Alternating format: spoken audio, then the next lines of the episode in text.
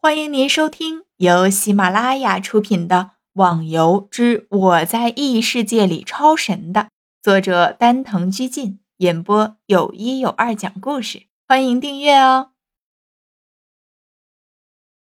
第一百五十八集。喂，你能不能快点儿？大家都等着你呢，白痴！天笑忍不住的喊道，他却忘了自己以前也经常这样的。被怪围绕的陆小凤身体突然旋转起来，剑锋横起，整个人像电锯一般攻击着周围的怪。砰砰几声，围绕着他的怪也不甘心的倒了下来。打完收工。陆小凤朝着大家微微一笑，双手搓了几下下。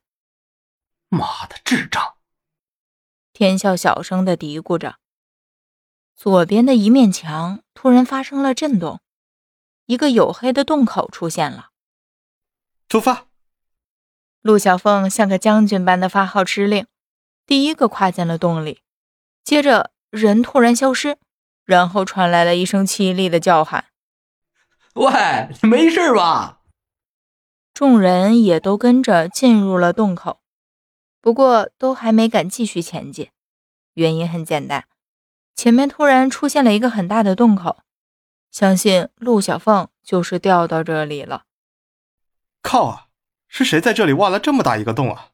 要不是我及时的反应，我可就摔死了。洞口下传来了陆小凤的咒骂声。不过至少大家都安心了，毕竟她还没挂呢。嗖的一声，陆小凤从洞里钻了出来，拍拍身上的灰尘。这个破洞可真够深的，原本我还想到底下看的。谁让你争着第一个走的？你看吧，倒霉了不是？天笑无时无刻不放弃调侃陆小凤的机会，继续的前进，在路上也遇到了几次怪，还是老办法。风情在一边看着，其他的全部交给西门几个人处理。这让风情觉得自己倒是个累赘了，什么忙都帮不上，只能在一边傻傻的看着。看着他们在怪物群中战斗的样子，风清有些羡慕。这也不怪他不努力修炼，因为他有个老婆，不可能把所有的时间都放在打怪上，赶不上西门这群狂人也是正常的。同样的，逍遥还在侠客岛的镇魂塔里继续的受着折磨。自从学会了剑花万千，他是迫不及待的想要去试验一下。可惜二层的灵魂都是单刷的，要使用这种群体武功，只有去三层了。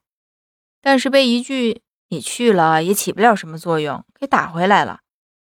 很简单，自己还经不起三层怪的蹂躏呢。不过一直安静的修炼内功，倒让逍遥的内力增长了不少。坐着修炼内功，可比打怪修炼快多了。只是这种方法实在是无聊。让人有点难以忍受。就这么修炼着内容，打一下刷出来的灵魂，忍着忍着，时间也不知不觉的过去了。哇，好亮的东西啊！西门几人经过一番磨难，终于达到了最后的目的地。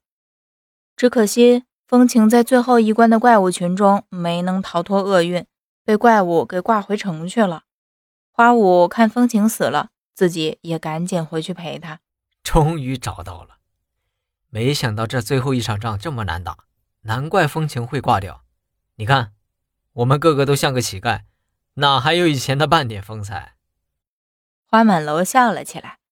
不过看看他们的样子，也的确蛮搞笑的，个个衣衫破烂，最惨的就是莫言，上半身的衣服差不多都消失了。看看周围是一个很小的洞穴，中间有个一米多高左右的平台，上面放着七本书。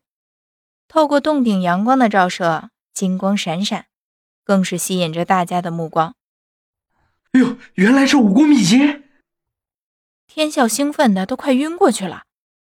这种东西在神话中可是千金难求，更不要说一些稀少的武功了。再看看其他的人，就连西门的脸上也露出了激动的表情。哦，我明白了，这个武动说的就是武功秘籍，而气应该是谁的兵器。至于那个甲，我怀疑是装备了。